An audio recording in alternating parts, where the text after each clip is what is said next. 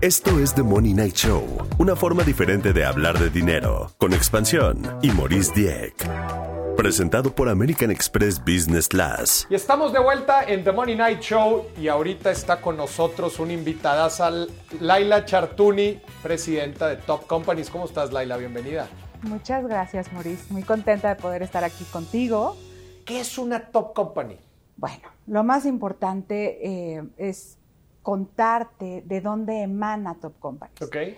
Es una medición de pronto que, decidimos hacer que evaluaba cultura organizacional. Okay. La realidad es que no era un concepto que fuera muy afín en, México hace algunos años, hace 15 años que empezamos a hacer esta evaluación.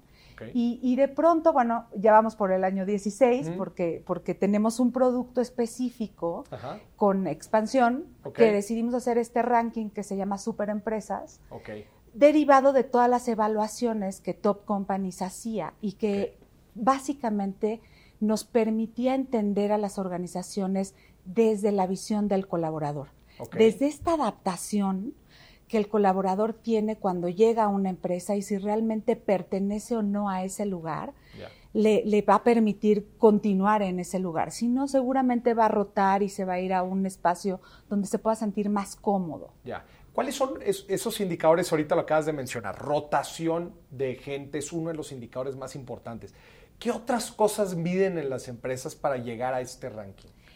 Lo que, lo que nosotros hacemos para medir cultura organizacional son un sinfín de, temas, pero los más importantes refieren al liderazgo, porque al final a través de los líderes conocemos las organizaciones y a través de ellos vamos generando una serie de valores, de conductas que se van permeando a lo largo del tiempo y se van mezclando con los colaboradores y que van entendiendo. Es como un marco de referencia donde los líderes pueden entender su quehacer diario a través de las conductas que emanan los colaboradores. Y eso es lo que medimos.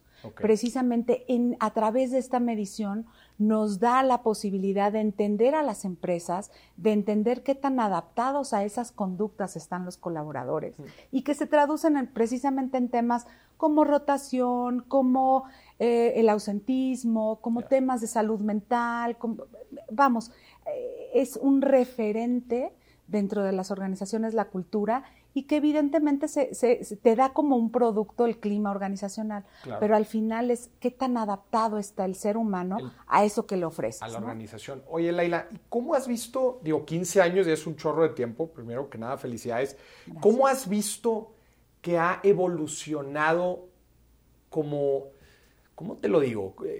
Los, los gustos y preferencias del empleado, del colaborador. O sea, ¿Es el mismo colaborador la persona hace 15 años que la persona ahorita? Para empezar, son generaciones distintas. ¿Qué has visto que ha cambiado? Desde la óptica de, top companies, lo que te podemos decir es que todo ha ido evolucionando. Lo que antes se requería o se necesitaba como ser humano, hoy las organizaciones se han tenido que reinventar. Y con esta pandemia, evidentemente, todo esto se aceleró. Eh, fue un catalizador para poder entender ahora las organizaciones desde otra, desde otra manera, desde, otra, desde, otra forma de, de, mm, vivir del colaborador, con otras preferencias, necesidades. Y, creo firmemente en que el ser humano va evolucionando y que a través de, esta, eh, de esta evolución las organizaciones y los líderes tienen que reinventar las formas de conectar con la gente. Pero lo que no ha cambiado es que el líder es el que detona esta, este mm, querer pertenecer a, una organización o no. El líder es un factor clave. Claro, el líder, a través de, los líderes, nosotros podemos decir si el colaborador se adaptó o no. ¿De qué manera? Pues si realmente esta conexión emocional es sentida, es realmente vivida por el, colaborador a través de su comunicación, a través de su engagement, a través de si esa, ese fit cultural realmente eh, fue, fue un colaborador que estuvo bien seleccionado o no, si realmente ese colaborador está entendiendo los objetivos estratégicos del negocio para que a través de, líder pueda hacer eh, las metas más claras, los objetivos más claros. Cuando hablas de líder, te refieres no solamente al dueño o al director general, te refieres básicamente a cualquier persona que tiene gente a su cargo. Efectivamente. A partir de uno, ya... Ya te conviertes en un líder. Y aparte tocas vidas, tocas vidas todos los días. Em, un dueño podría entender su negocio de cierta manera, pero realmente cobra vida y, logra cualquier tipo de éxito a través, el que detona el éxito es el capital humano. Entonces, lo que tenemos, no podemos perder de vista como dueños o como líderes o como líder de una sola persona, al final es que estás tocando la vida de cada uno de tus colaboradores y que es importante que lo hagas partícipe de esta organización, que la sienta suya y que pueda determinar de una u otra manera el futuro de la organización en la que, están todos. ¿no? Esto, aquí estás tocando una ciencia bien interesante que es la ciencia de la motivación. ¿verdad? ¿Qué motiva a la gente a hacer ciertas cosas? Y, en, este, punto, ¿no? En el, en el, tema de las empresas, obviamente está el tema del incentivo. ¿verdad? O sea, ¿por qué yo me quedaría a trabajar en esta empresa? Y obviamente uno de los incentivos más grandes, desde luego, es la lana, es el dinero, ¿no? Es decir, oye, yo me siento bien compensado por el trabajo, por el tiempo, por la dedicación, por el esfuerzo que le estoy metiendo. Obviamente el incentivo económico, financiero es un punto importante, pero no lo es todo. La gente no se queda en las empresas por lana y eso es una realidad. O sea, la gente es, la, la, curva de de qué tan placentero llega a ser el dinero se esfuma muy rápidamente y, quizás hay veces hasta meses. ¿Cuáles, cuáles, ¿Cuáles crees tú que son como estos grandes incentivos fuera del incentivo financiero que mantienen a la gente eh, no solamente trabajando, sino dando el 100% y entregándose a una organización? La metodología de Top Companies, de evaluación específicamente de cultura, refiere a muchos factores. Pero, pero creemos firmemente que a través de la comunicación correcta vamos consolidando culturas.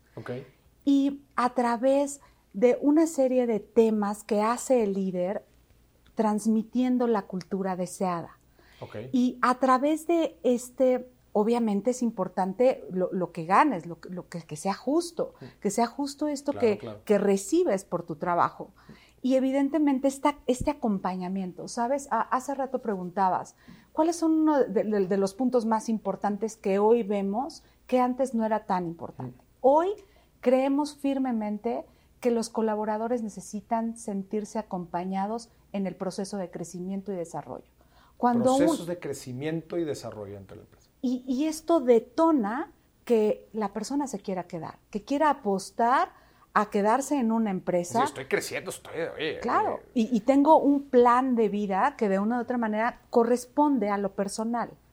Seguramente a través de todo este proceso emocional que tiene que enfrentar el colaborador para ver si realmente está en el lugar donde se siente respetado, cómodo, eh, retado, porque también es un, tema. los retos de, decir, oye, me estoy esto me está exigiendo mi máximo y con ello estoy creciendo. Como Exactamente. Y, mi líder me acompaña en este proceso. Entonces, seguramente eh, eh, vamos a ir viendo en los siguientes años cambios, porque, porque hoy por hoy posiblemente antes no era tan importante el wellness, no era tan importante sentirte bien con lo que tenías, con lo er, tenías que trabajar, pero hoy le damos un concepto distinto al bienestar pero hay un bienestar espiritual, emocional, eh, físico. Entonces, y, lo que te funciona a ti posiblemente a mí no me funcione. Entonces, todos los seres humanos tienen diferentes necesidades. Las organizaciones se vuelven hoy expertos en seleccionar a las personas que realmente a través de todas estas políticas prácticas que las empresas empiezan a desarrollar para poder hacer sentir cómodos a los colaboradores, realmente te vas volviendo un experto en el tipo de gente que tú, que tú atraes. Claro.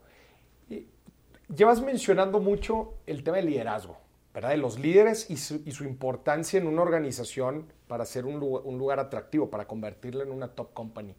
¿Qué pasa cuando el líder simplemente no tiene las habilidades necesarias, no tiene las capacidades? O sea, claramente a mí me pasó. O sea, yo te lo digo. A mí me tocó trabajar en una empresa y yo efectivamente me, me salí, no duré ni el año, porque me tocó un mal jefe. ¿Qué sucede en ese caso? Y obviamente como tú dices, oye, si líder va a ser la persona que va a tener una persona a su cargo por lo menos, pues estás hablando con una organización hay cientos o hasta miles de líderes. ¿Cómo funciona cuando claramente no todos tenemos las mismas habilidades ni las mismas aptitudes como para tener un, para ejercer un liderazgo correcto? ¿Qué pasa ahí? Lo, que me parece maravilloso en la actualidad y con esta conciencia de las empresas y de las diferentes áreas de, capital humano en el mundo, es atraer a este talento y empezar a modelarlo desde el día uno.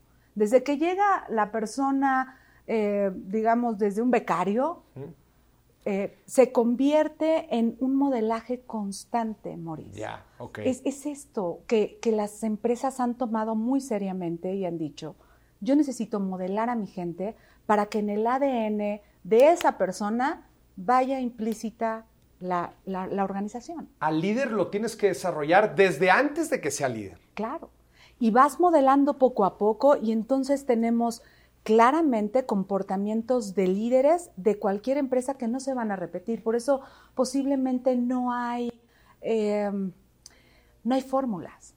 No existe la fórmula de Anaquel donde tú vas a decir voy a tener el, el curso de liderazgo número 24. La realidad es que cada empresa tiene que desarrollar su propio modelo. Okay. Y esto te invita a, entender más a tu gente, a ver cuáles son las necesidades particulares de, de nuestra organización.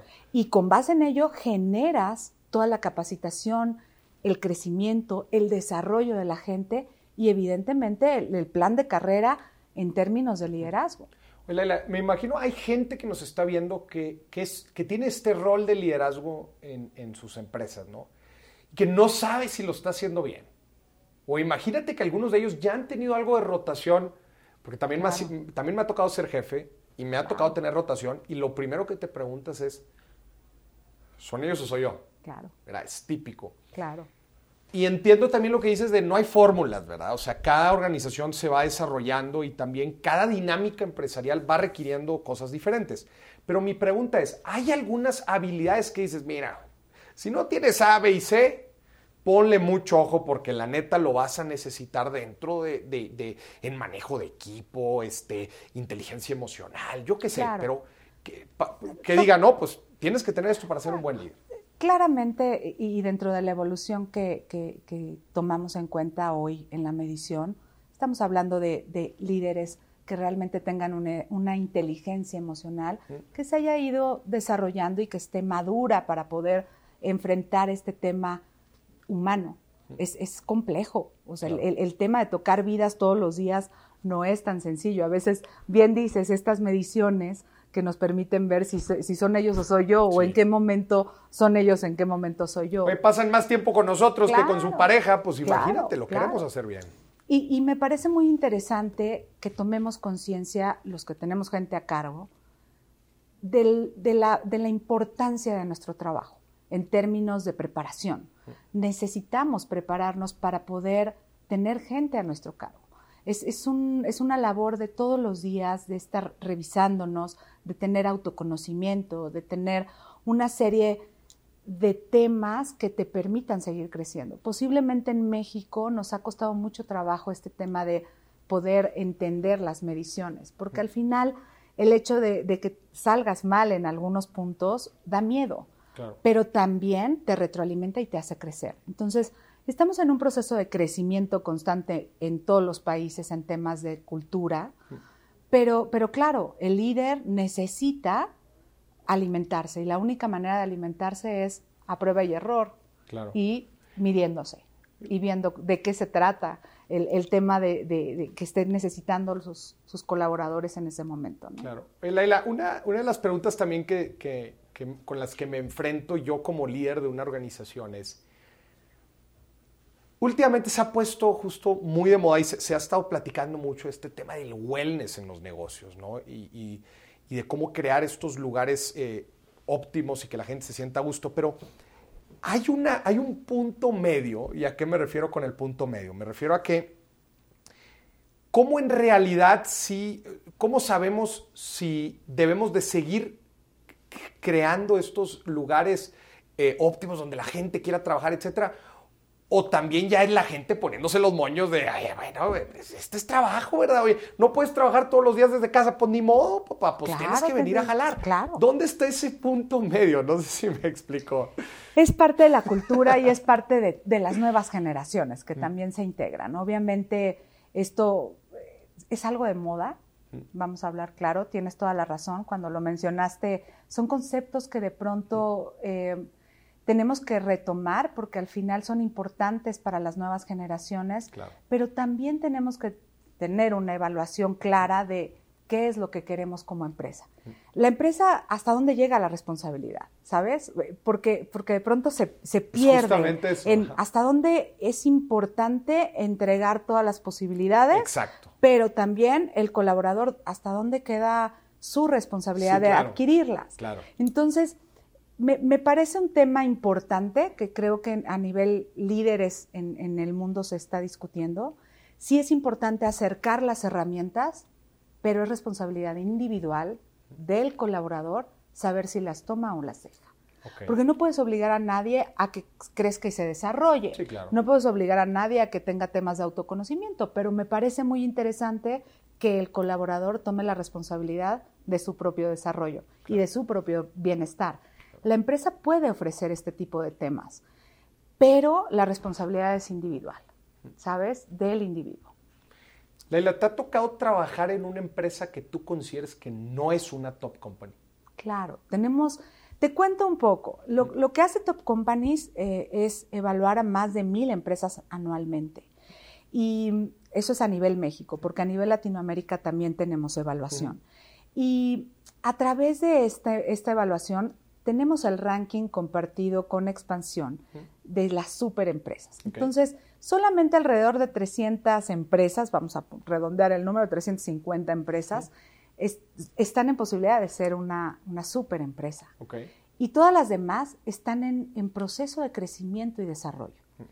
Este tema me parece importante porque ha ido creciendo este número.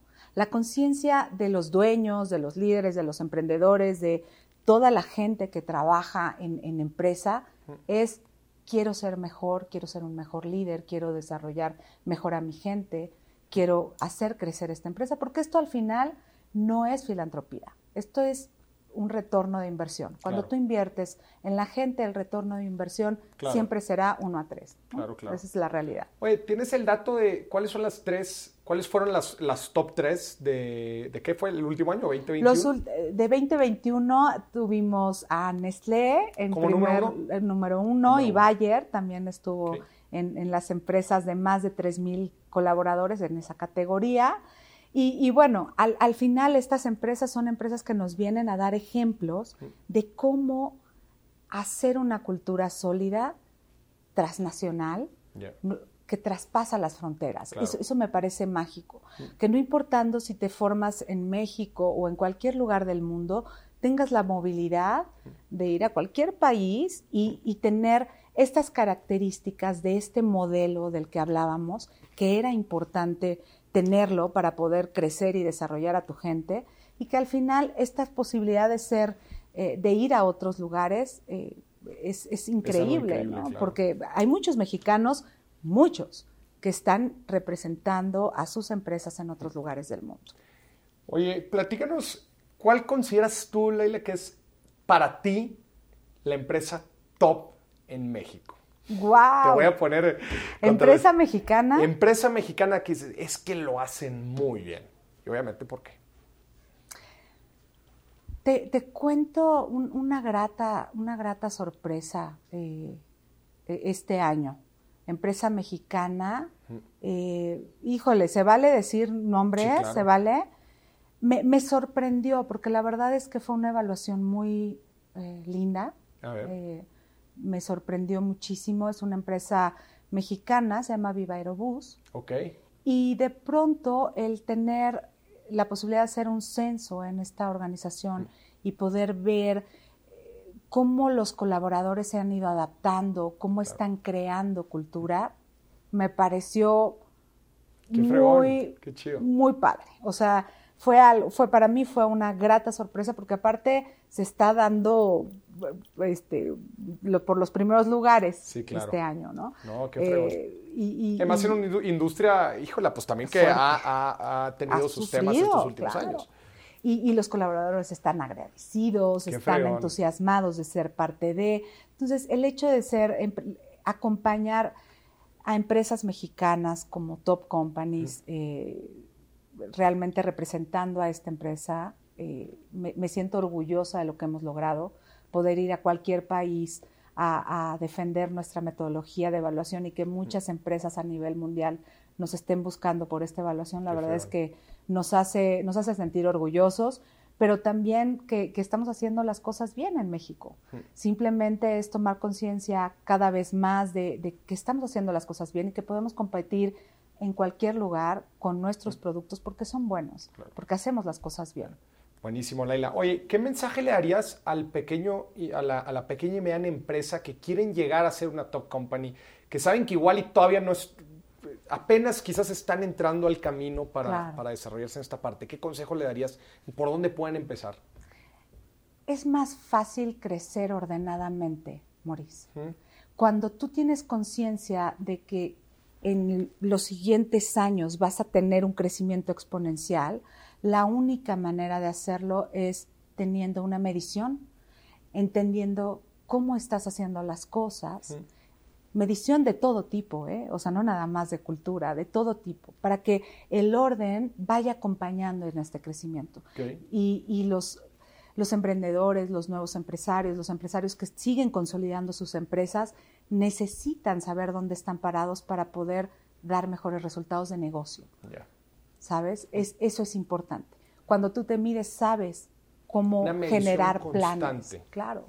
Cómo generar planes y cómo eh, todas estas estrategias que de pronto hacemos van apuntaladas a través de mediciones puntuales que al final es lo que hacen eh, en otros países y, que al final han dado resultado. Entonces aprendamos también de, temas que, nos pueden hacer crecer y detonar el éxito de nuestras empresas. Claro. Qué fregón, Laila. Oye, por último, cuando estamos en un rol de liderazgo, y lo platicaba hace un ratito, muchas veces no nos damos cuenta cuando estamos haciendo alguna cosa mal. Me gustaría que nos platicaras algún caso que te haya tocado ver de una mala práctica.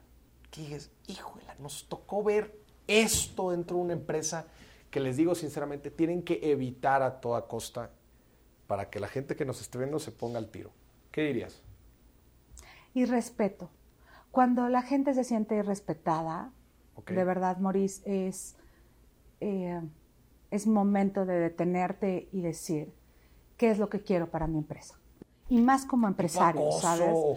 Sí, cuando hay, digo, hemos tenido casos de cosas que avientan, golpes, eh, humillación, bullying, bullying, muy fuerte.